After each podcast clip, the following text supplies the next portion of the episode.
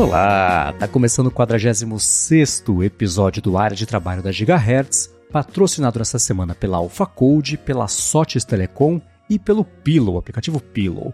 Quem tá falando aqui é o Marcos Mendes e claro que assim como toda semana, a Bia Kunz, a garota sem fio, também tá por aqui. Tudo bem? Tudo bem, Marcos. Olá, ouvintes. Tudo beleza, mas olha, é, é bom, é, é assim, é uma benção e uma maldição a gente tá gravando de terça-feira à noite e não mais de manhã, uhum. pelo menos nessas próximas semanas. Porque hoje uhum. eu pensei que bom que não gravamos de manhã, porque essa tarde foi agitada, né? Tanto no pessoal quanto no profissional, como diria o Faustão, né? Porque você teve o seu dia bagunçado, eu tive aqui o dia inteiro sem internet e teve toda a confusão no finalzinho do dia.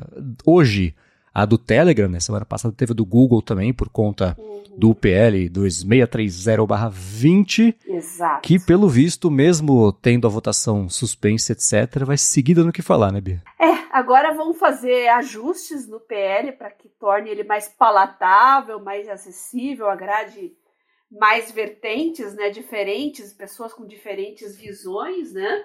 É, aquela questão da remuneração do jornalismo já caiu, né? Então possivelmente aí jornais, TVs comecem a mudar um pouco o tom a respeito. A Folha colocou uma matéria já dando algumas críticas do projeto de lei, né? Mas eu acho que, como você disse, né, o que chamou atenção hoje foram as notas aí do Telegram, né? Foi soltou uma nota bem dura, bem ríspida, né, chamando de censura mesmo o projeto. E em seguida aí Meta e Google com as suas notas um pouco mais com tom um pouco mais suave, suaves, né? E até criticando um pouco o tom que o Telegram se manifestou, dizendo que não, apesar de estarem no, do mesmo lado da batalha, eles não endossam o tom que o Telegram usou na nota, né? As pessoas pensam, Marcos, que é uma questão de ou você ficar do lado do governo, ficar do lado das TVs, dos jornais e do outro lado o mundo digital, as plataformas. Parece que é esse é o partido que você tem que tomar, né? Mas não é bem, bem por aí, não. Dentro da, das próprias big techs, as empresas são bem diferentes entre si, como vocês podem perceber pelo tom que o Telegram, Meta e Google usaram, né? Uh, o Durov, né, que é o fundador do Telegram, ele é um cara que sempre teve um viés mais libertário, ele detesta governos, detesta uh, autocracias, detesta autoritarismo, sempre foi muito duro com relação a isso. Ele nem mora na Rússia já há muito tempo também, né? É um grande crítico, inclusive, do governo, ao passo que o Zuckerberg, o Google, talvez até a própria Apple também tem um tom mais de grande corporação, eles gostam de estar junto aos governos, é um perfil, são perfis assim bem diferentes, especialmente o Zuckerberg, que até na China ele já esteve, né?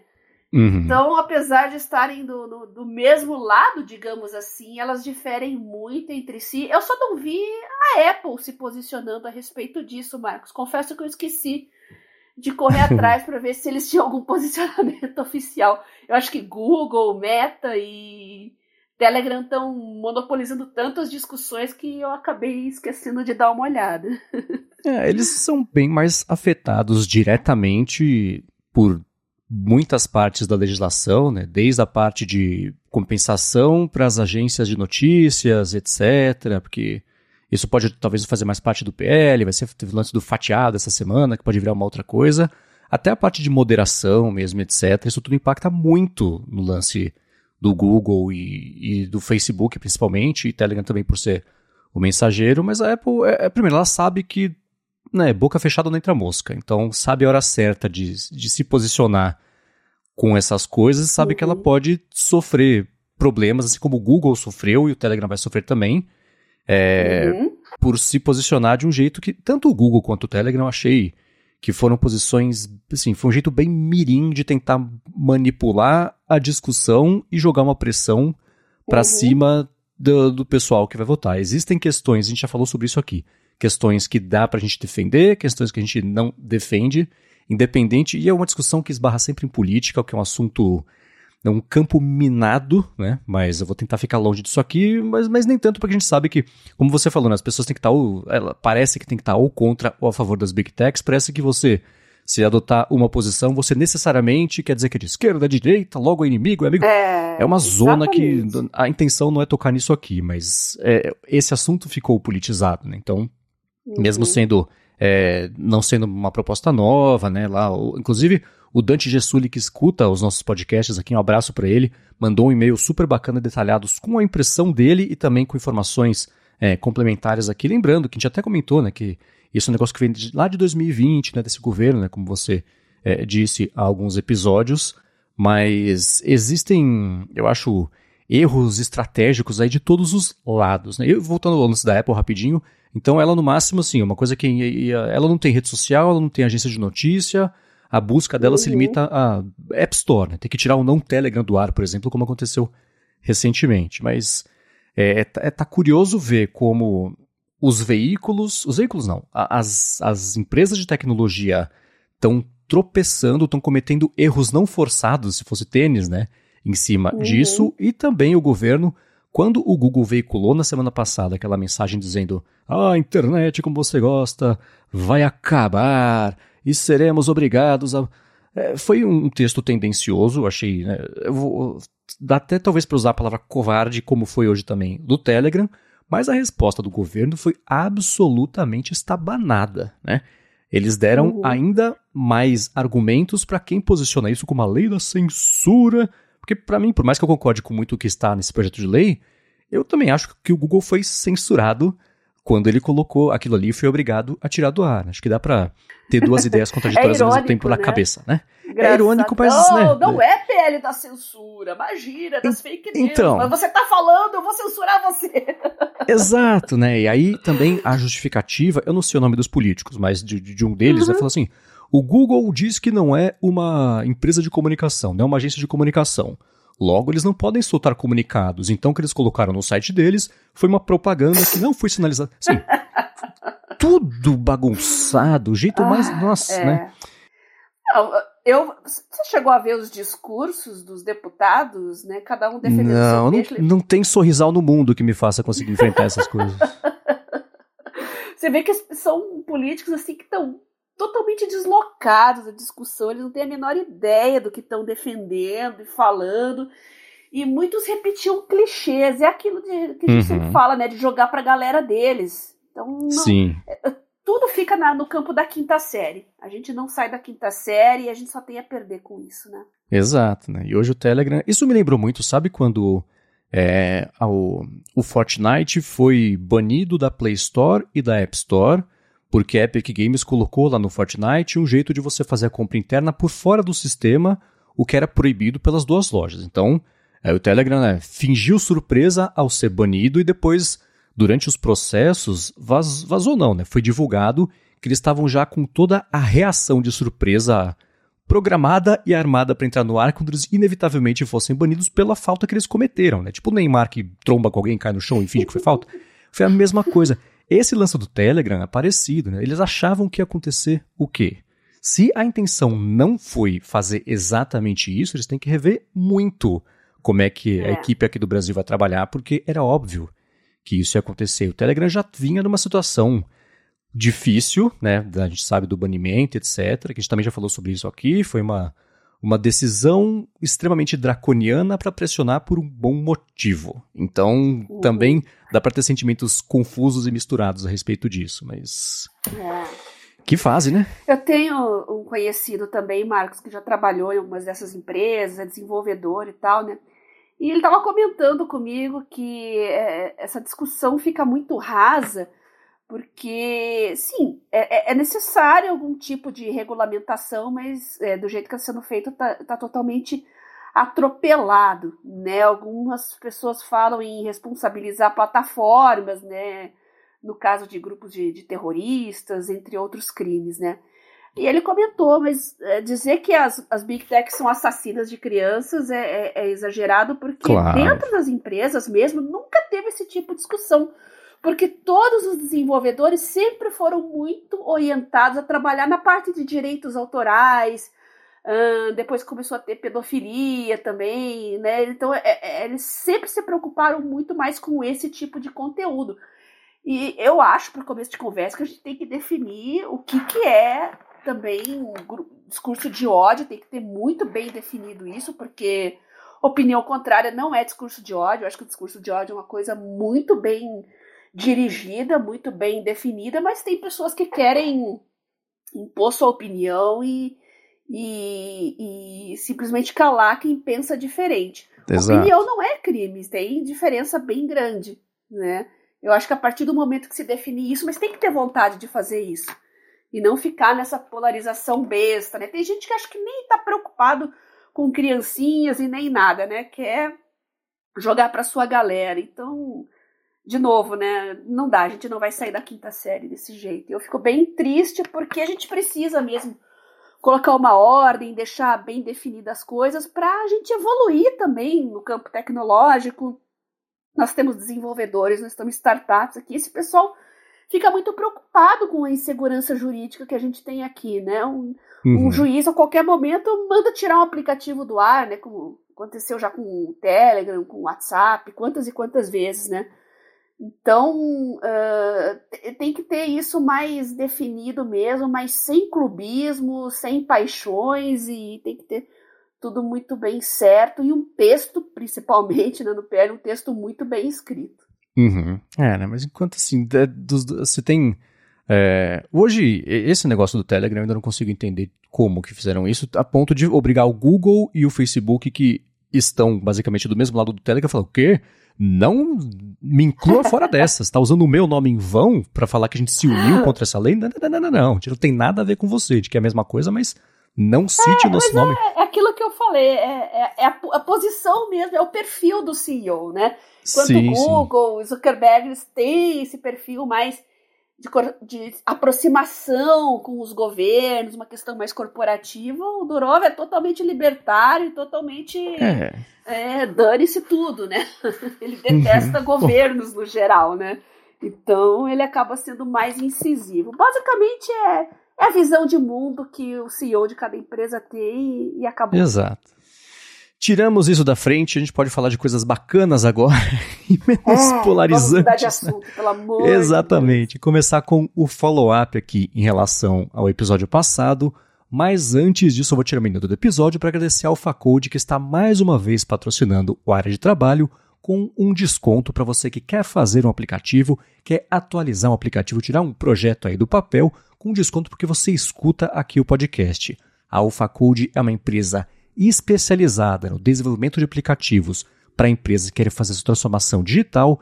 Ela fez mais de 200 apps já, tanto para o Android quanto para o iOS, que foram baixados mais de 20 milhões de vezes. E se você tem um produto, um serviço, uma empresa, se você tem uma ideia que você quer tirar do papel, um projeto que faz tempo aí que está enrolado, ou se você já tem um aplicativo que tem que atualizar faz tempo está enrolado também, conversa com a AlphaCode que eles resolvem, olha que bacana, resolvem isso para você com desconto porque você escuta o podcast. Para fazer isso, faz o seguinte, acessa alphacode.com.br, alphacode.com.br, bate um papo com eles, comenta que escuta o podcast e pronto, você resolve o seu aplicativo com um desconto porque você escuta o podcast. Mais uma vez, alphacode.com.br. Muito obrigado ao Facode pelo patrocínio contínuo aqui do área de trabalho e pelo apoio a toda a Gigahertz. Obrigada ao pessoal da AlphaCode por acreditar no nosso trabalho e também oferecer essa oportunidade para os nossos ouvintes. E agora os aplicativos estão chegando num novo patamar. De repente é a vez de você criar o seu. A gente vai falar de é, do Notion, vamos falar do Evernote, inteligência artificial, todo mundo começando a incorporar esses recursos dos seus aplicativos, de repente vai chegar a sua vez já já e o pessoal da AlphaCode vai poder dar uma mãozinha. É isso aí. Muito obrigado. E vamos lá, follow-up sobre as últimas semanas, na verdade. A gente vem comentando sobre as preocupações do pessoal com a privacidade que envolvem o chat GPT, as, especialmente o chat GPT, mas essas IAs uhum. conversacionais todas. E o Rambo lembrou a gente que agora dá para fazer um opt-out do uso dos dados lá como treino mesmo para quem usa a versão pública do Chat GPT uhum. e não só a uhum. versão paga. vou deixar aqui na descrição o link para quem quiser saber oh, mais sobre é isso. É, né? Que bom. A OpenAI tá aos pouquinhos resolvendo questões importantes uhum. da desconfiança do pessoal com privacidade, porque ela, ela fez tudo com dá para falar agilidade ou pressa, dependendo aí da, do espectro de, de aceitação de opiniões. Mas que bom ver que aos pouquinhos ela tá resolvendo isso, porque é o que uhum. mostra que dá para quando a empresa faz esse tipo de coisa rápido ou menos devagar do que deveria, é, dá para confiar um pouco mais. A gente sente um pouco mais de confiança aí na empresa para poder usar os produtos e saber que os dados, especialmente com esse tipo de, de coisa que é bem experimental, estão seguros, né? É, eles estão se mexendo porque ah, a repercussão é muito grande, né? Toda hora tem um artigo de jornal, é, alguém falando alguma coisa, ainda com um tom apocalíptico às vezes, né? Uhum. Mas é o assunto do momento, fazer o quê? E claro, eles estão procurando melhorar o que eles oferecem, porque é o pão quente do momento, né? Exato. Eu tenho usado, não sei como é que tá para você o uso do ChatGPT, eu tenho usado para coisas que envolveriam pesquisas no Google, eu tenho tentado usar o ChatGPT só para ver o que acontece, para depois eu não parar no Google. Mas eu tive uma coisa curiosa que aconteceu comigo no fim de semana que eu tava. Sabe quando você tá com uma música na cabeça que você lembra só um acorde ou outro? E aí uhum. você fica tentando. Eu não lembrava, eu achava que era de filme, talvez de série, lembrava do acorde. Aí eu fui no ChatGPT e falei: ó, escuta, tô com uma música que tem três acordes, o tempo é 4 por 4 os dois primeiros são curtos e o terceiro sobe. Nossa. Eu fui explicando, explicando, explicando. Eu acho que é do Pulp Fiction, não tenho certeza, não tá na trilha. Aí ele foi, é essa? É essa? Não, não, não, daqui a pouco, pá. Ele me deu três sugestões, uma delas era que eu tava pensando, eu falei, ai, que alívio. Que legal.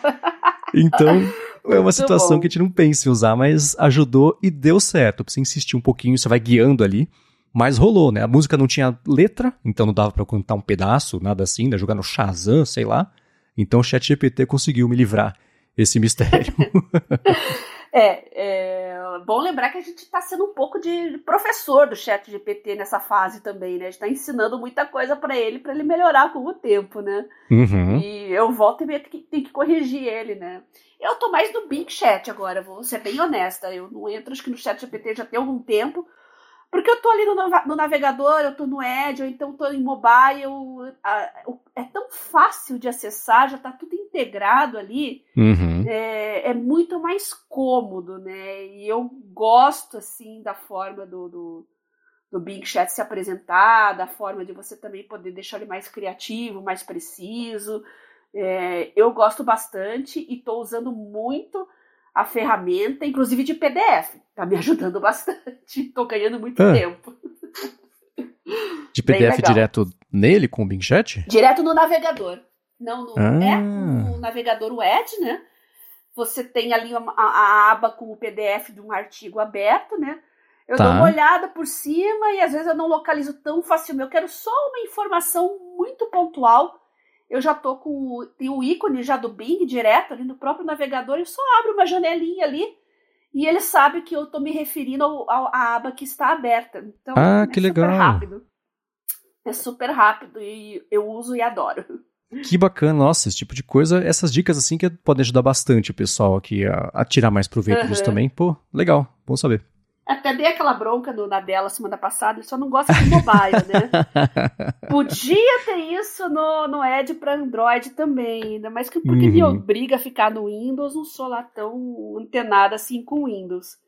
Mas eu tô deixando ele aqui de, do, do meu lado aqui por mais tempo para facilitar a minha vida e eu gosto bastante. Uhum. E falando nisso, inclusive, o Matheus Guimarães recomendou pra gente, na verdade, acho que mais para você, o Kiwi Browser para você instalar no seu aparelho Android, porque ele falou que em comparação com Chrome e Edge também para celular, esse é o único que ele encontrou que permite instalação de extensões. Então, bloqueador é. de anúncio, tradução uhum. de texto também.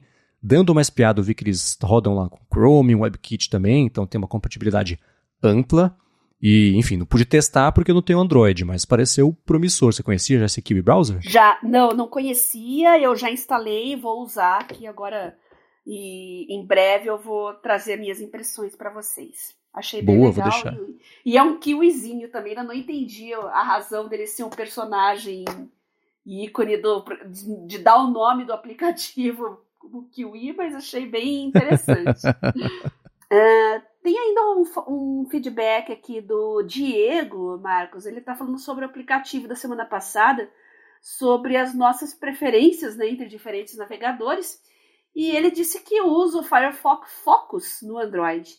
Ele é leve por bloquear anúncios por padrão e quando ele precisa de alguma coisa mais rebuscada, usa o Chrome mesmo. Já no desktop, ele usava o Brave por causa do bloqueio de propagandas no YouTube, que aliás funciona muito bem. Uh, mas recentemente troquei ele pelo Firefox por causa da extensão Enhancer for YouTube, que bloqueia propagandas e permite ajustes mais finos e práticos.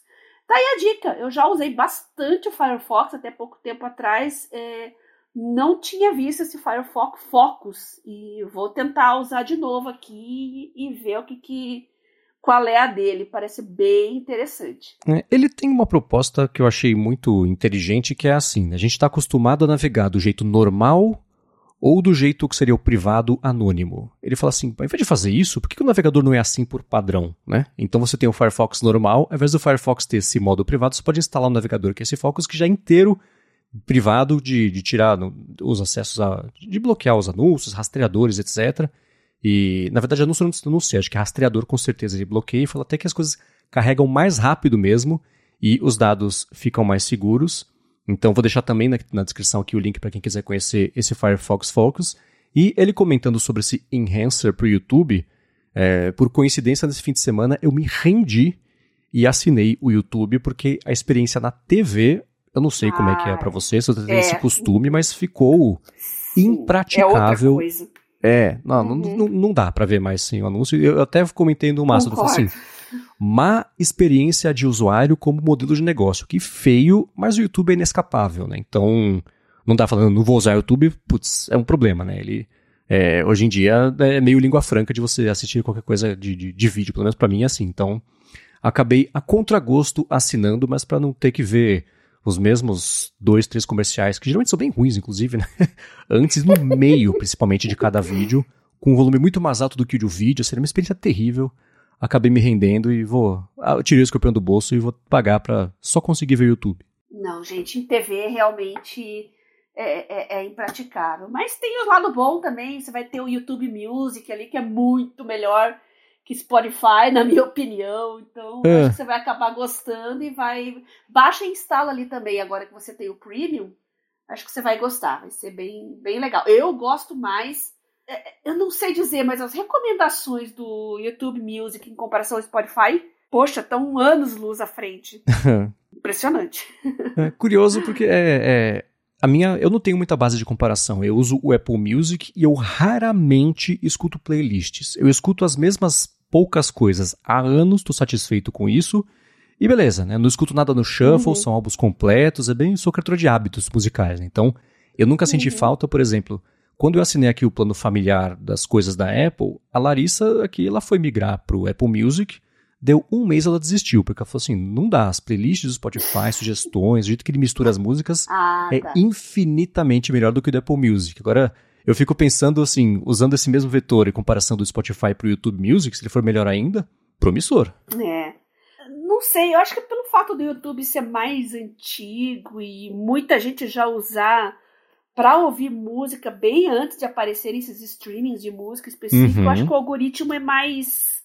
Ai, sei lá, mas eu tenho 15 anos, né? A minha conta do YouTube são 15 anos vendo vídeo, música, muito show. Uhum. Eu acho que ele aprendeu bem o que, que eu gosto.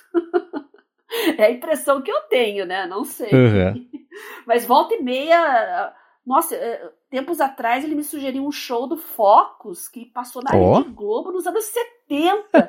Algum louco varrido ele tinha esse show gravado que passou. É. Eu fiquei fascinada, assim, meu Deus, que recomendação maravilhosa, né? Então, eu acho que o YouTube acerta muito em uhum. recomendações em se tratando de shows e de música. Tem bootlegs, assim. Bom, é conteúdo do usuário também, né? Então tem sim, muita sim. coisa interessante que que vale a pena fuçar, achar. E, bom, como eu falei, acho que 15 anos conta também, né? É muito tempo uhum, pro sim, algoritmo sim, sim. Te, te conhecer bem, né? e um parênteses rápido, eu fui no show do Focus na adolescência, achei engraçado que eles abriram e encerraram o show com a música Rocos Pocos, que é a mais famosa deles, né? então eu achei uma estratégia interessante. Você abre o show com a música que o pessoal veio pra ouvir, a galera relaxa, aí no final você toca uhum. de novo pra o pessoal ir embora feliz pra casa. Eu falei, ah, então tá. É um bom jeito de você começar e terminar o jogo. Uhum. Muito bom. Agora, deixa eu fazer uma meia-culpa aqui em relação ao último episódio. É, teve a pergunta do Eduardo Gonçalves, que falou: Ah, eu baixei aqui a versão para Mac do Chat GPT, que acho que o Marcos recomendou, etc. Eu falei: Eu? eu ele alucinou? Eu não recomendei nada. Eu recomendei sim, que alucinou fui eu. O Arthur de Virgil me lembrou que eu comentei aqui de uma dica que acho que foi inclusive do Arthur sobre o Mac GPT, que foi um, um artigo que saiu no Mac Magazine ah, é. para você instalar o Chat GPT no Mac e tal. Curioso que eu falei sobre isso e abstraí completamente, então eu vou deixar na descrição aqui mais uma vez o link. e perdão ao Eduardo claro. por ter dito que não tinha sido dito eu que não tinha falado, fui eu que falei sim. Era o Mac uhum. GPT, que é o app para Mac, para quem quiser experimentar. Legal. E é bacana, né? Quando eu, eu tô contando da minha experiência com o Bing Chat, com o Ed, de você ter junto ali. É bacana mesmo para quem usa o Mac, você ter ali um atalho fácil, rápido para você entrar, né? É, aproveitem bastante esses atalhos de AI aí, porque facilitam muito a vida, viu? Então aparecendo cada sim. vez mais extensões. E, nossa, AI, como eu falei antes, é o pão quente do momento. Uhum. É, a Microsoft, acho que ela está acertando muito nessa estratégia de colocar essa interface em tudo, desde o Swift, chama Swift Keyboard, né? O teclado dela? É. Não, Swift é. Key. E Swift Key, exatamente. Até os outros produtos, e se não integrou, vai integrar no Teams também, Outlook, no Office, etc. Porque se é uma coisa que eu ouvi o pessoal comentar já algumas vezes, a grande, o grande trunfo dessas IAs conversacionais foi a interface simples, porque a tecnologia já existia, não é novidade, né? Assim, a novidade uhum. tá aí há alguns anos e vem evoluindo, não nasceu ontem, como Isso. a gente tem essa impressão, mas a grande inovação, entre aspas, foi a interface conversacional familiar que a gente está acostumado com o campo de busca, né? Uhum. Se você der um passo para além, é justamente o que a Microsoft está fazendo de colocar, agora que a gente aprendeu ou está aprendendo a interagir com essas IAs conversacionais, colocar em todos os lugares, né? Porque assim você elimina justamente esse atrito da pessoa ter que ir até o chat GPT. Foi o que você falou, né, Biana? Agora tá aqui, tá na minha uhum. mão, tá fácil, não tenho que logar em algum lugar, ir até lá. O negócio vem até mim para eu usar, né? Então, é, é, eu recomendo que o pessoal que já está com. Quer dizer, o acesso foi liberado para todo mundo, exceto eu ainda. Mas que já está com o acesso a, a, esse do Bing, que use mesmo, porque aos, no começo a gente vai se forçando a encontrar um jeito de usar, mas esse hábito vai se criando e vira parte do workflow muito rápido, né? Então, uhum. é, ou isso, ou como você comentou também, esses, esses complementos, as extensões de Chrome, principalmente, que tem aparecido, são super úteis. De você ter lá na lateral do Chrome 100% do tempo um chat GPT que fica de olho no conteúdo que você está vendo, você conversa com ele sobre o conteúdo, ele te resume, ele te traduz, ele lembra para você, ele relaciona uma coisa com a outra. Essas coisas, elas aumentam muito a profundidade da, da informação que a gente vê e às vezes passa batido e ajuda a borbulhar o que é mais importante, resumir. Então, a minha recomendação para o pessoal, tanto para a parte de trabalho quanto para a coisa pessoal mesmo, lendo notícia para se informar, se divertir, é usar isso, tirar proveito disso, porque ganha uma outra dimensão, a, a experiência mesmo de, de navegar, de ler, de consumir conteúdo. Então tem sido um ótimo complemento quando eu uso isso, não como extensão, mas as interações que eu faço com o ChatGPT, tem ajudado muito. E o ChatGPT e ferramentas, a gente comentou na semana passada sobre o Chat PDF, né, que a Bia falou agora que basicamente já tem integrado lá ao Bing, o File GPT, que você consegue subir um, um vídeo, um PDF e um Word e falar, me relaciona os três, resume os três, me dê ideias sobre isso. Então essas coisas, elas aumentam muito a possibilidade de coisas que a gente levaria muito tempo para fazer. Elas entregam mais rápido com aquele asterisco que eu venho falando aqui, que é checar quando eles dão uma informação. Né? E mesmo que seja informação que está no documento, checa, porque foi o que eu disse sobre eu ter jogado lá o PR das fake news no chat PDF e ele me falar que um executivo do Google uhum. chamado tal tinha dito isso. E a pessoa não uhum. era do Google, era uma outra pessoa. Então, vale checar, é. mas que é útil é. Uhum, com certeza. Às vezes você quer procurar uma, alguma coisa muito rápida. Ó, fazer bons prompts é uma arte que vocês vão aprender com o uso. A gente já deu a dica uhum. aqui no episódio do Estudando, né, com o ChatGPT. Mas já deu uma guia para vocês aprenderem a criar bons prompts. Em algumas situações, o Google, a busca boa e velha tradicional do Google é melhor, às vezes, usar um bom prompt para o ChatGPT pode uh, ser melhor né? E economizar tempo. É, hoje mesmo eu estava lendo um, umas anotações e um artigo e me deu aquela dúvida pontual é, ah, qual, do gene CCR5. Eu pensei, qual que é a mutação do gene CCR5 que dá resistência ao vírus HIV? Eu sabia disso, mas me deu um branco e já tinha a janelinha do, do, do Bing ali. Eu escrevi exatamente a dúvida que eu pensei, meu Deus, qual que é a mutação mesmo? Pum, ele na hora, é a Delta 32. Então, é segundos.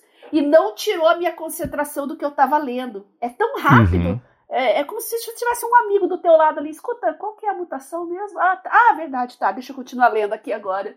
Então, é muito, muito veloz, é um negócio muito instantâneo. Então, usem e abuse desse, abusem desses atalhos e também é, se aperfeiçoem na, na arte de criar bons prompts. Sim. Aliás, eu vou fazer uma analogia meio cretina que pode quebrar no meio do caminho, porque eu não pensei nela até o final, mas acho que vai funcionar. Vamos lá.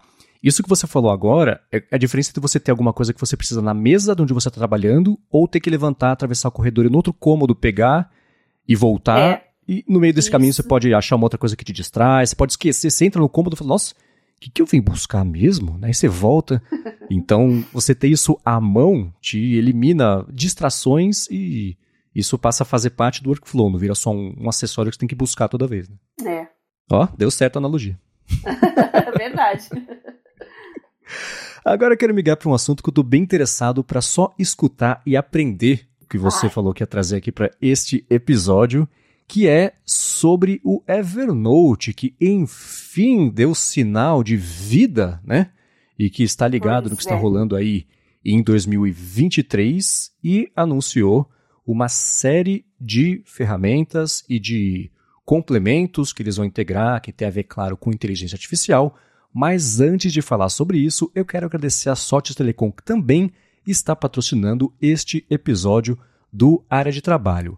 A Sotes Telecom é uma operadora de voz e dados que oferece soluções de telefonia para empresa e ela tem um serviço de PABX na nuvem, que é a solução perfeita para sua empresa ter mobilidade e facilidade na instalação de ramais e de linhas telefônicas. Com o PABX em nuvem da Sotes Telecom, você implementa ramais na sua empresa totalmente pela internet, sem precisar de quebradeira, de uma fiação nova, essa complicação toda, e ela dispõe também de uma série de ferramentas para você poder fazer o gerenciamento aí, como por exemplo, tem um painel de relatórios online para você acompanhar as métricas das ligações da sua equipe. Além disso, com o PABX em nuvem da Sotes Telecom, você tem custo zero na comunicação entre a matriz e as filiais, então, além de ter facilidade para administrar os a mais e de ter acesso às métricas também de ligações da equipe, você economiza ainda por cima com a comunicação interna. Uma outra coisa bacana também é que nas regiões de São Paulo e São Bernardo, a Sotes Telecom oferece um link dedicado em fibra óptica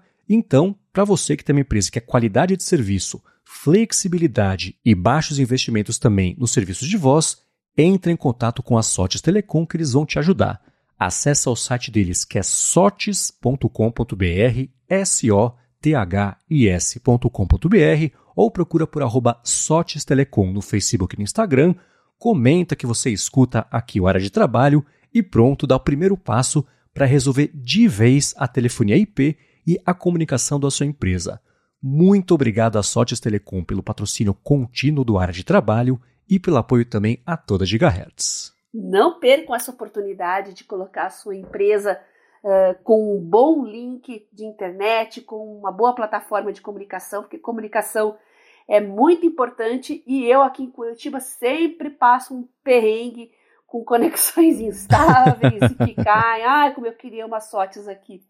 Então, aproveitem essa oportunidade e muito obrigada por patrocinarem o área de trabalho e acreditar no que a gente faz aqui. Muito obrigado e vamos lá. Bia, aconteceu uma coisa curiosa na semana passada que foi dia 27 de abril, então talvez tenha mais do que semana passada. Eu publiquei no Mastodon. Eu tô pensando aqui, como diabos o Evernote ainda não falou nada sobre adotar ferramentas de IA generativa na plataforma? Doido, né? No dia seguinte, pois dia 28 é. de abril, eles anunciaram que estão adotando ações. Eles escutam aqui, área de trabalho, escutam você, né, claro. Tá vendo? É, anunciaram atualizações sobre preço e também funcionalidades futuras aí, e claro que envolvem IA que vão chegar. Finalmente, né? Finalmente. Uh, você vai deixar o link da entrevista para o pessoal ver os detalhes, né, do CEO que já anunciou. Já era meio esperado, né? O pessoal falou que estava rolando um atraso e tal, mas é preciso ver que a empresa mudou de mãos, passou a ter uhum. um novo dono e, claro. A Bending Spoons é a dona agora. Isso. Então, uh, muita coisa precisa ser rediscutida quando uma nova empresa assume é, o comando do que ela comprou. Então isso leva um tempo mesmo. Mas felizmente estão aí. As novidades estão começando a aparecer para incrementar a produtividade. É, e eu queria agradecer todo mundo, aliás, que houve aqui o área de trabalho e que mandou para mim é, essa novidade. Foi bastante gente, por sinal. Todo mundo sabe que eu gosto do Evernote, né? Muita gente usa o Evernote também. E é, o Matheus, inclusive, me perguntou o que, que, eu achei dos preços, né? Eu não tinha visto ainda a parte do pricing. E quando eu abri, eu quase caí de costas, porque é um hum. aumento bem considerável. Não lembro com exatidão agora, Marcos, mas eu dando uma olhada no link aí, dá para conferir. Mas basicamente em reais brasileiros vai a anuidade vai de, do plano do plano pessoal, né? de 80 uhum. para 264,90. Nossa! Então é um aumento considerável. Eu queria falar sobre isso também. Uh, esse assunto veio à baila quando eu estava preparando aqui para falar do, do Notion, né, da, da AI do Notion, que eu já tinha prometido um tempo atrás para vocês.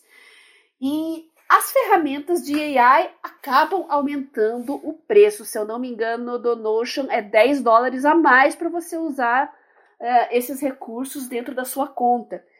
Um, a inteligência artificial é uma novidade, mas é uma coisa cara, exige mais dos servidores e exige mais também de pessoas, né? Você precisa ter desenvolvedores capacitados e habilitados para trabalhar com isso. E não tem tantos ainda, o pessoal está correndo para se, se aperfeiçoar agora. Então eu acho que vai ter um aumento geral assim nos custos e isso vai ser repassado, evidentemente, para o consumidor. Mas eu acredito, Marcos, que a longo prazo, com o aumento da concorrência também, todo mundo vai incorporar ferramentas de inteligência artificial. Sei lá, eu acho que o preço vai tender a dar uma recuada outra vez. Mas nesse início vai ficar bem mais salgado mesmo, e vocês vão ver não só no Evernote, no Notion, mas em diversos outros que vão aparecer agora, né? É, eu achei, eu não tinha ideia de quanto que era a mensalidade atual do Evernote, mas uhum. se você comentou que o anual era 80 reais, o mensal devia ser é. com uns uns 10, que tem um descontinho anual. Eu não vi em dólares, mas como a, a Evernote já tem há muito tempo o billing brasileiro, para uhum. mim é sempre 80 reais, cai no cartão lá e já tá. tá 80, acho que já tem algum tempinho, viu? Já não é de é, agora, é, eles... não. O meu renova em outubro sempre. Uhum. Pelo que eu vi de contexto, eu posso estar enganado, mas me parecia que eles não aumentavam o preço desde 2016. É, eles até comparam, né? nesse anúncio, uhum. eles comparam, ó, em 2016 era assim, agora tem tudo isso. 2016 tinha só. Então eles vão justificando e tentando embasar isso. Os preços são adaptados para cada mercado. Pelo que eu estou vendo aqui, o preço brasileiro que eles divulgaram em dólar americano, australiano, canadense, euro, peso, peso, ó, o, o, a uhum. libra britânica, peso já pensou? É. E o Brasil, com, é, e o Brasil é o mais barato pelo que eu fiz a é, conversão rapidinho aqui. mais então, barato, exatamente. É, exatamente. Assim, em dólares são 130 dólares e são 265, vai arredondando reais, né? Se a gente fosse fazer a conversão de, dos dólares mesmo, ia ser quase 700 reais de, de Evernote por ano, não dá, né? Uhum. Então, ok, eu achei a diferença entre o plano pessoal e o plano profissional super pequena, né? Então, uhum. não sei se uhum. eles querem... É, é, não sei, né? Então, por exemplo, a mensalidade em reais do plano pessoal 30. Do profissional, 33. Né? Eu acho uhum. que essa uhum. diferença poderia ser um pouco maior, e digo, o preço pessoal ser um pouco menor. Concordo com você que talvez haja algum tipo de ajuste aí, porque. É, é enfim, né? O Evernote, sei lá, eu, eu, sei que você gosta muito dele, mas eu não tenho muita confiança sobre planejamento e, e, lançamento das coisas.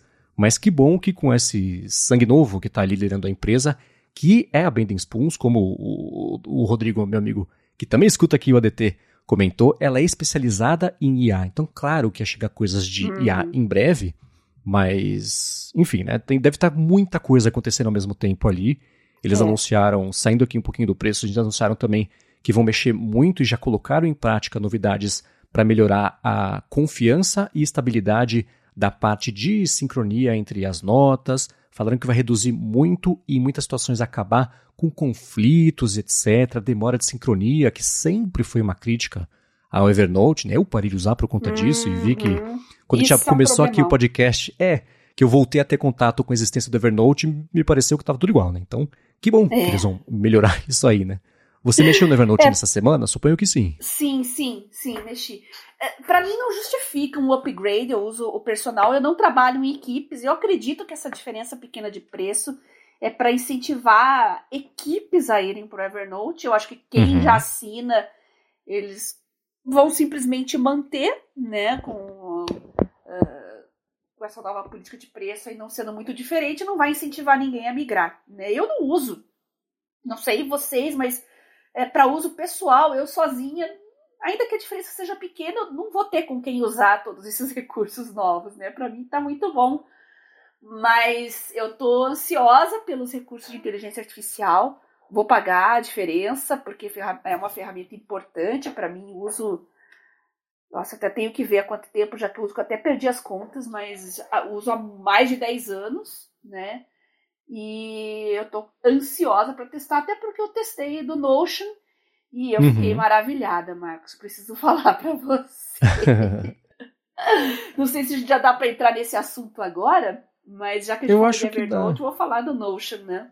É, deixa eu fazer uma coisa então, deixa eu resumir o que eu vi que eles anunciaram de AI, o Evernote, digo. Tá. E claro, complemente com o que você achar que é relevante. Tá bom. Mas eles vão dar um mês de experimentação, depois vai ser uma assinatura para usar as IAs, as funções vão ser opt-in. E eles anunciaram, me parece, duas. A primeira, que é limpeza de textos. Então, você foi numa reunião, você foi anotando coisas meio desconexas, o que foi acontecer ali, lá, uma palestra.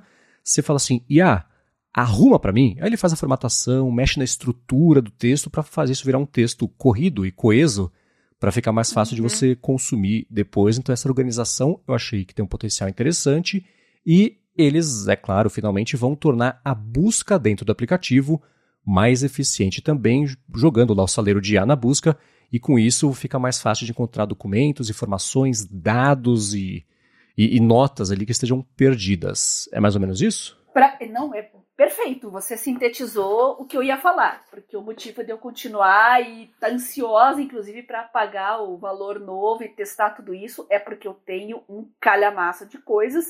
São mais de 10 anos de notas e é normal que muita coisa às vezes fique para trás.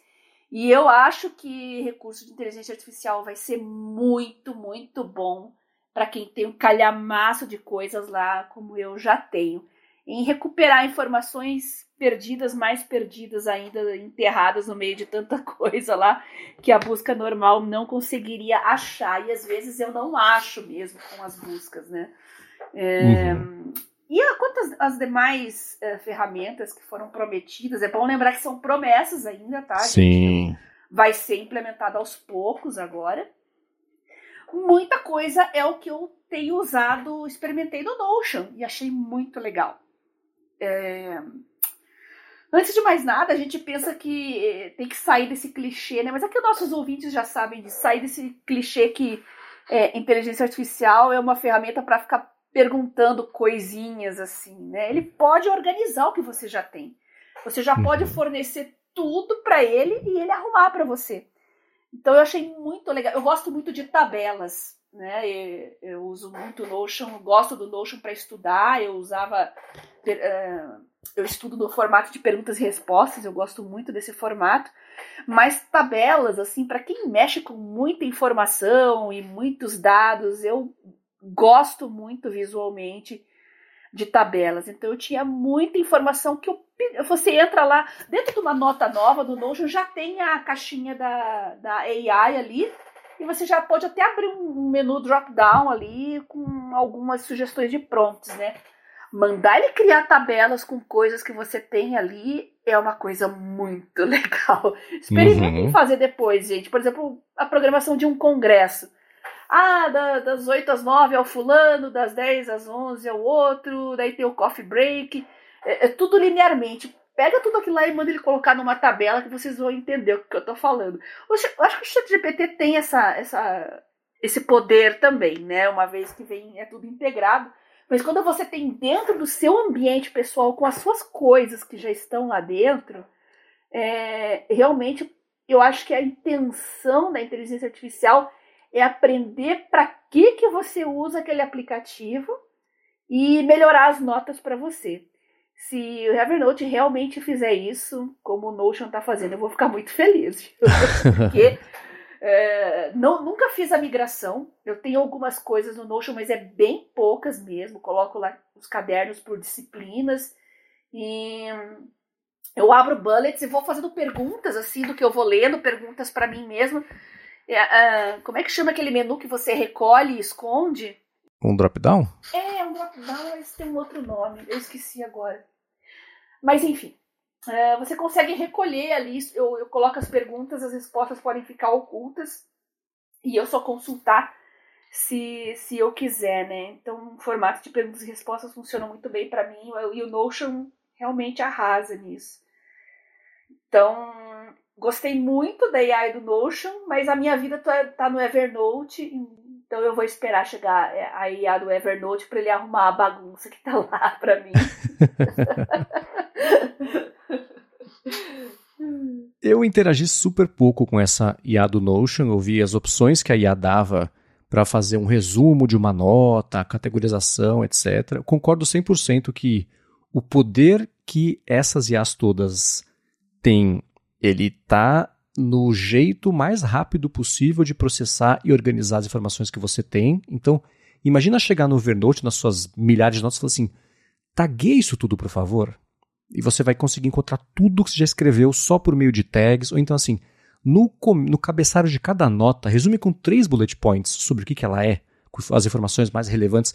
Existem infinitos jeitos, né, de você potencializar os dados que você já tem, que você foi coletando, porque não adianta nada você coletar os dados e largar lá e não conseguir mais achar, né? Que sempre foi o grande problema de quem adotou desde o começo, não só Evernote, mas as ferramentas todas de produção de texto e etc, porque o, o jeito de buscar, de encontrar isso de novo, foi sendo, foi evoluindo e sendo descoberto e adotado conforme o tempo foi passando, né? Mas as primeiras notas lá dos primórdios, quando era tudo preto e branco ainda, esquece, né? Então você poder automatizar essa, essa tarefa, perfeito, é, vale dar uma espiadinha para quem estiver curioso sobre isso, já na, na IA que existe no Notion, para até ir se habituando com o que é possível, para ter uma base de comparação depois, para quem quiser adotar isso no Evernote, ver como é que é, já fica de um, de um jeito fácil aí de você organizar isso e, tirar o máximo proveito.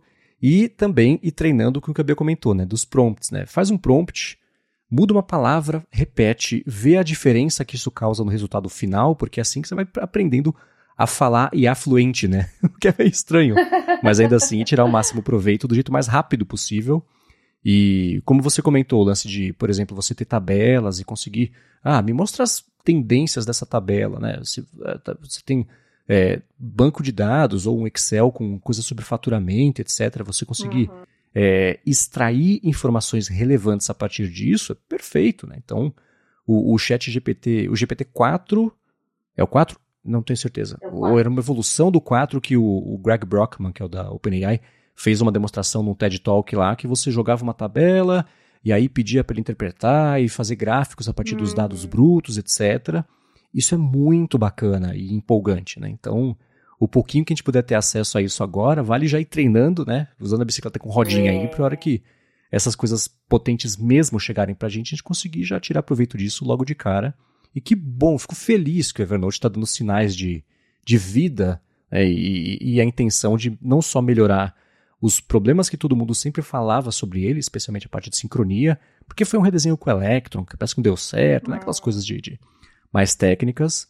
É, eles passaram por um, um, por conta dessa compra por parte da Bending Spoons, demitiram 130, 140 pessoas agora em fevereiro, deram uma enxugada na equipe então a gente sabe que dá para ter uma ideia de que existia um problema de, de financeiro aí que eles estavam tentando resolver. Parece que a casa agora está começando a ser organizada, eles conseguiram ir para frente e não só ficar puxando ali aquele peso da dívida técnica que eles tinham e de dívida de funcionalidade também, né? É, imaginem um chat GPT em que ao invés da base de dados ser internet, ser a sua vida. Né? Olha uhum. quantas possibilidades isso não, não abre. Eu tenho meu prontuário médico no Evernote desde 2010. Imagine eu poder pegar dados de exames que eu tenho ali e começar a sintetizar tudo numa tabela para acompanhar a minha evolução desde 2010, né? Isso é, são uhum. possibilidades, gente. Eu estou viajando aqui, mas é o que eu estou imaginando que eu vou poder fazer com, que, com as coisas que eu já tenho lá há muito tempo. E Sim. que eu gostaria muito de poder fazer, mas que é, manualmente é impossível pelo volume realmente de coisas que tem lá. Então eu estou bem empolgada nesse sentido. E o Notion é bem legal para agilizar processos, mesmo o trabalho que você já faz. Uh, ah, eu preciso montar um website sobre tal coisa, né? O que, que eu preciso fazer passo a passo para colocar o site no ar? Isso tudo ele te dá pronto. Mas isso é uma uhum. pequena possibilidade dentro de muitas outras que podem aparecer se você já tiver uma base de dados grande salva lá dentro. Sim, sim. Não pude testar isso no Notion porque realmente eu não tenho dados como eu tenho no Evernote, mas o que eu testei ali de criar tabelas e fazer associações ali, resumos, uh, pegar PDFs e sintetizar, tudo isso funcionou bem legalzinho. O Notion é muito legal. Uhum. Ele até tem uma ferramenta de importação ou de sincronia de notas, mas é Acho que vale esperar mais três semanas e usar no Evernote. É, exato. Não arrisca. tá tão próximo do objetivo. Não, a preguiça não deixa. Uhum. É. é algo bem, pelo menos para mim, ia ser bem trabalhoso e eu não tenho Sim. esse tempo no momento para fazer um, um teste desse tamanho, né? Uhum. É, eu tô dando uma espiada aqui nas ferramentas que o Notion disponibiliza para IA, e só para ter uma ideia, algumas delas são assim, né, de você melhorar a escrita, que é um termo meio abrangente, mas trocar o tom do que você escreveu. Deixa mais profissional, mais casual, mais direto, mais confiante, mais amigável, né? Resume, ou então não, deixa mais comprido o texto, tipo enche, é o enche né? Enche linguiça um pouquinho, né? é, traduz, resume, me explica isso, encontre os itens que, que podem virar uma lista de tarefas, né? Achar os action items, né? coisas acionáveis, não sei. Então, eu acho que a minha recomendação é fuçar no que já existe para depois você ver como que essas coisas podem ou chegar no Evernote ou, enfim, né? Como é que dá pra, às vezes tirar proveito dos dois, né? Porque não, né? Fazer o stacking de ferramentas assim é sempre uhum. útil também, né? Uhum. De qualquer forma, vamos esperar mais algumas semanas, tá pertinho, Bia, para você poder usar IA no seu Evernote. Agora eu quero puxar aqui duas perguntas mandadas pelo pessoal que escuta o Área de Trabalho, reativar aqui o AD Trabalho Responde. E aliás, se você também tem uma dúvida, quer mandar uma pergunta para gente, faz o seguinte, vai em gigahertz.fm barra feedback, porque além de feedback, você pode mandar perguntas também, e foi o que o Wilker fez, que o Bruno fez também.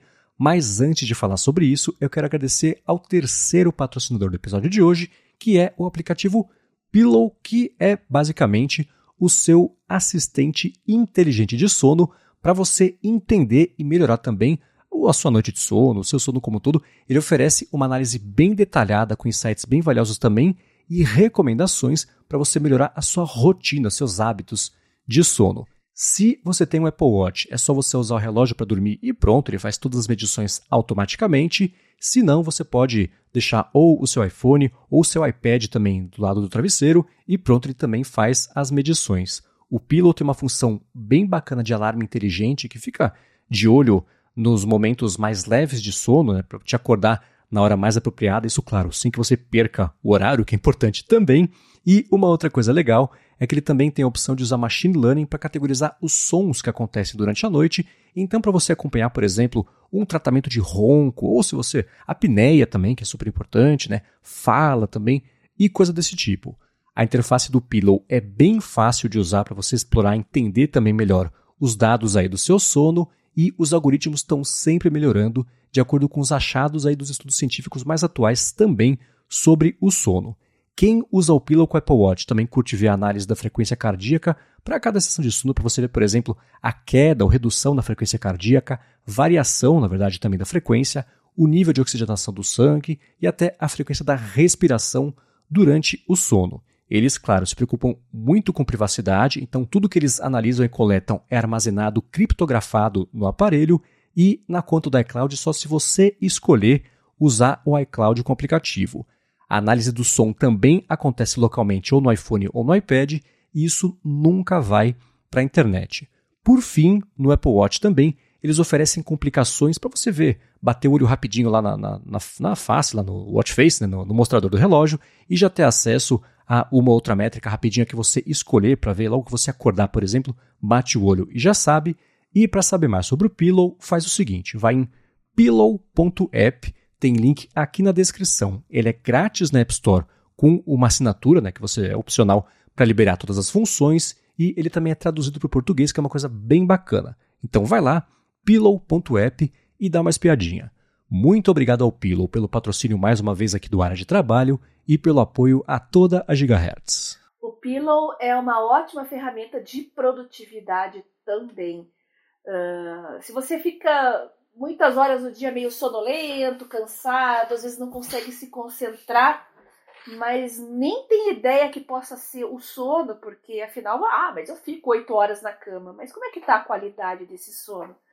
Uh, coloque o pilo lá no seu iPhone, no seu iPad. De repente, se você não tem um, um Apple Watch, pode até ser uma, uh, uma experimentação interessante para te motivar a ter um smartwatch. Aí você vai descobrir como é que está o seu sono de verdade.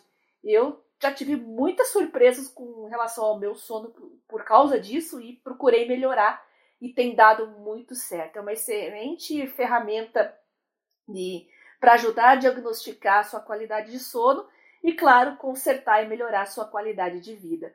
Muito obrigada ao Pillow por patrocinar o área de trabalho e acreditar no nosso podcast. Muito obrigado e vamos lá. O Wilker David, espero ter pronunciado o seu nome certo, perguntou se a gente já ouviu audiobooks ou se a gente deu uma espiada também em audiodescrição. Ele falou que uma coisa que ele tem feito com o Apple TV Plus é, ao invés de ouvir podcasts ou audiolivros, todos os materiais do Apple TV Plus têm audiodescrição ele falou que é bem interessante porque não atrapalha durante os trabalhos mais simples, né? coisa que acontece quando ele tenta ouvir audiobooks, por exemplo. Ele comentou que as descrições são muito densas e, para quem compreende inglês, isso abre muito aí o leque, mas tem muito conteúdo em português também em todas as plataformas. Você tem o hábito, Bia, de escutar coisas com audiodescrição? Ai, então, a parte auditiva minha não é muito boa. Eu já tentei ouvir audiobooks e não sei porquê, mas eu me disperso muito, eu não consigo focar. É, diferente de podcasts. Eu acho que é porque eu sou muito. É, eu aprendo muito fazendo e me mexendo. Então, podcast geralmente, ou eu tô malhando, ou eu tô fazendo uma tarefa doméstica, ou então limpando a casa. É, parece que eu assimilo melhor as coisas com a dinâmica do podcast do que com o audio, do audiobook. Então, com relação a livros e até audiodescrições, como ele está falando ali, eu prefiro mais por escrito mesmo. Tanto é que eu estou usando bastante a extensão ali que pega vídeos do YouTube e coloca em texto junto, porque embora eu, eu preste atenção no que está sendo falado, parece que depois para eu fixar eu preciso de um suporte por escrito, senão uhum. eu não uhum. consigo relembrar posteriormente essa informação. Não sei se isso é um problema meu, se todo mundo uh, tem problemas assim, mas uma pena. Eu gostaria muito de, de é, me dar bem com audiobooks, porque eu acho que eu ia poder ler muito mais do que eu leio atualmente. É, eu tenho audiobooks, já tentei escutar, também não encaixou para mim. Se eu for ler um livro, eu prefiro ler o livro e pelo hábito de sempre escutar podcasts, ele ficou num, num território meio cinza assim, que não era nem uma coisa nem outra e não encaixou para mim. É, o que é uma pena porque eu poderia, eu vou, eu vou falar entre aspas, ler, porque seria escutar, mas ler mais livros assim, mas foi um hábito quando eu consegui adquirir. A audiodescrição eu acho uma coisa super interessante, que para quem não conhece, é basicamente uma faixa de acessibilidade de áudio que existem conteúdos de, em filmes e séries de várias plataformas que ajudam a, como o nome indica, descrever o que está acontecendo, que vai além da fala de quem está atuando. Então, entre os silêncios da fala, tem uma outra voz que fala. É, é, eu escutei, eu acho que foi no 20,000 Hertz, que é um podcast que eu adoro, eu vou deixar o link na descrição, eles falando sobre a, a, a ciência mesmo que existe por trás da audiodescrição, porque, sei lá, eu lembro do exemplo que é assim, a personagem lê uma carta e começa a chorar. a, o, quem está fazendo a descrição não pode falar assim, a pessoa está triste. Não. Aí você está interpretando, você não está descrevendo. Tem que falar, a pessoa é. começou a chorar, fulana chora, por exemplo, né? uhum. né? Porque aí a interpretação se ela está triste ou não cabe a quem está assistindo, ou vendo, ou escutando, enfim. Então eu achei uma coisa interessantíssima isso e escutei já é, pessoas comentando que, mesmo sem ter a necessidade da acessibilidade, escutam as coisas com audiodescrição, como é o caso aqui do, do Wilker, justamente porque não só é, melhoram o entendimento, mas permitem que ele possa assistir alguma coisa sem de fato ter que prestar atenção só ali com os dois olhos ali cuidados na tela. Então dá para deixar de fundo ali, sem perder o contexto da cena, não só os diálogos, uhum. enquanto faz outra coisa. É, aí vai da capacidade de multitasking da pessoa, eu falaria miseravelmente nessa tarefa, mas é muito interessante, né? É, não é só porque eu e o Marcos não nos damos muito bem com isso que você deve desistir. Experimenta, Wilker. De repente se encaixa bem na sua vida, na sua rotina. É, eu conheço muita gente que escuta muito audiobooks e adora. Eu acho que isso é de cada um mesmo. Muito bem, agora a segunda pergunta que veio do Bruno Henrique é a seguinte: ele falou que gosta muito de ouvir a gente falar das ferramentas que a gente traz aqui a, nova, a cada nova edição do podcast e ele quer saber se em algum momento a gente se sente perdido com a quantidade de apps ou contas diferentes também para cada um desses serviços. Ele comentou que ultimamente tem evitado muito baixar aplicativo novo ou criar conta nova também para evitar essa sobrecarga aí de conteúdo e que a prática dele tem sido utilizar o máximo possível do que já é oferecido numa única empresa ou conta. Então, no trabalho, por exemplo, a empresa usa o Google Workspace então ele tenta usar sempre os produtos do Google, oh, para sorte do Google, né? E aí ele falou que no pessoal também ele tenta manter as coisas sempre no mundinho da Apple e por aí vai. Como é que é para uhum. você, Bia? Eu tenho um smartphone separado que eu uso só para testar coisas, tá? A única coisa que eu não testo nele é navegador, porque navegador para você testar você tem que usar o tempo todo, então eles ficam no meu telefone principal. Mas sim, eu tinha uma época que eu ficava perdida direto, assim, porque tem tantas plataformas mobile, iOS, Android, já teve Symbian. Uh, e aí eu tenho o computador aqui, Windows, Linux, às vezes eu fico perdida assim. Mas eu procuro justamente ter um dispositivo para testes, porque esse é um hábito que eu tenho aí 10, 15, 20 anos testando aplicativo desde a época do, do Palm, então ajuda bastante você não ficar uh, não se dispersar, não se perder e também não deixar o seu dispositivo lento, né? Porque se eu for te ficar testando no meu telefone principal tudo que eu quero, não, nossa, não vou ter espaço e não vou ter processamento para tanta coisa. Viu, Bruno? Então, eu não me sinto perdida, não, mas porque é um caso muito específico meu e de estar tá tantos anos fazendo isso, né? Tirando o navegador, Tá tudo no meu celular de backup de testes que fica aqui comigo. É, eu consigo me identificar com essa impressão dele de que assim, todo mundo quer o seu e-mail. Né? Todo mundo, por mais corriqueiro, por mais transacional talvez que seja um serviço, é, existe agora essa pressão do mercado que você tem que ter pessoas usando ativamente, etc. Você tem que criar uma conta para usar a calculadora, sabe?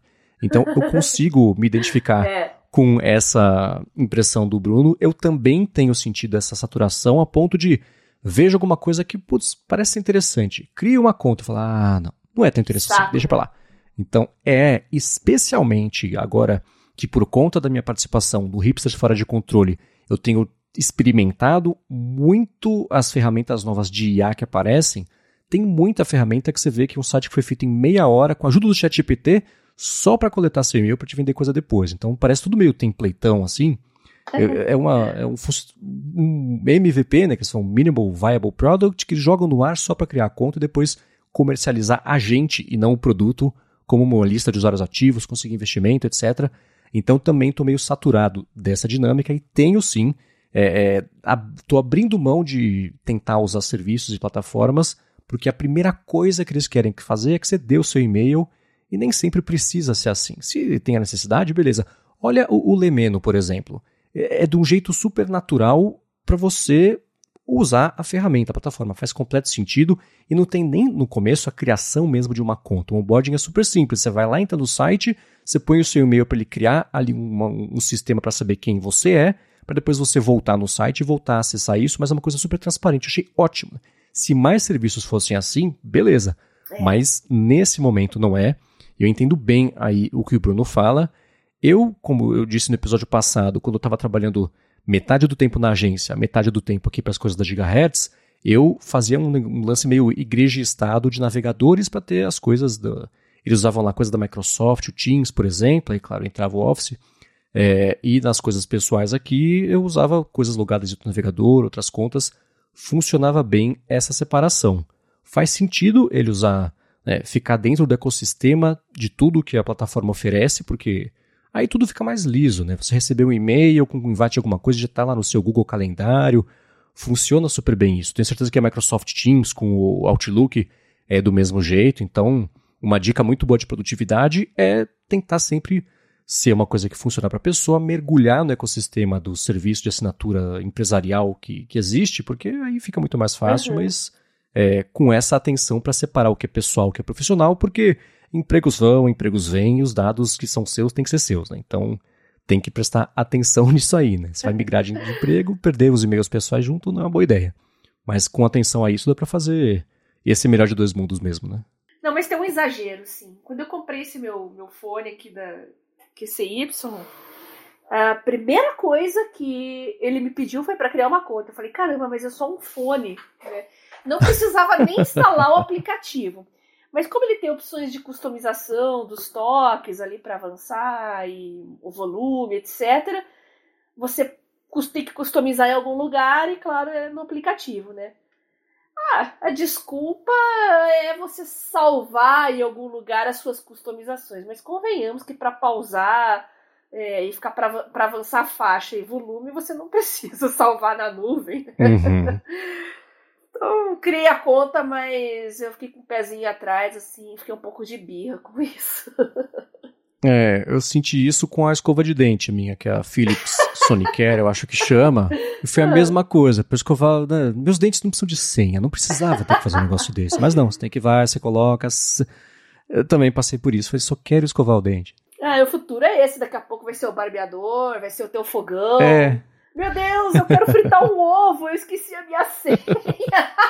Não, o ovo é só se você assinar o Fogão Plus, que vai te deixar fritar o seu ovo, senão só ovo cozido. Muito bem, para encontrar os links do que a gente comentou aqui ao longo do episódio, vai em gigahertz.fm barra adtrabalho barra 46 ou dá mais piada nas notas aqui do episódio. Muito obrigado a Sotes Telecom, a Alpha Code e ao Pillow pelo patrocínio aqui do episódio. Obrigado a vocês que escutam, que avaliam, especialmente quem recomenda o área de trabalho para a gente poder conhecer aqui o podcast. E muito obrigado a você, Bia, por trazer todas as suas décadas de expertise do Evernote, para a gente poder saber o que está acontecendo com a empresa e ver como tirar proveito do que pintou nessas últimas semanas. Muito obrigada a você, Marcos, por me convidar a participar desse projeto maravilhoso, os nossos patrocinadores que viabilizam ele, e claro, os nossos ouvintes que enriquecem cada vez mais os nossos episódios, mandando dicas, sugestões, comentários. Querem que eu teste alguma coisa? Quer passar algum feedback para o Marcos também? Então procure a gente. Para me encontrar no Telegram, basta você mandar uma mensagem privada para biacunze, que eu vou responder vocês. Vocês podem pedir os links dos nossos grupos também, o Mundo Sem Fio, Produtividade Móvel, o meu canal Garota Sem Fio também. Muita coisa que eu trago aqui de, são dicas que circulam lá nos grupos, então vocês podem conversar, trocar figurinhas, que a experiência lá é super legal. E tem ainda o meu Twitter, que é arroba garota sem fio. Muito bem, eu sou o MVC Mendes no Mastodon e no Instagram também. Apresento um monte de podcast aqui na Gigahertz e o Bolha Dev, que é um noticiário de tecnologia, e também o Hipsters Fora de Controle, participo lá com a Alura e escrevo para o ifeed.pt. Muito obrigado mais uma vez pela audiência de vocês e a gente volta na quarta que vem. Beijoca sem fio a todos e até semana que vem.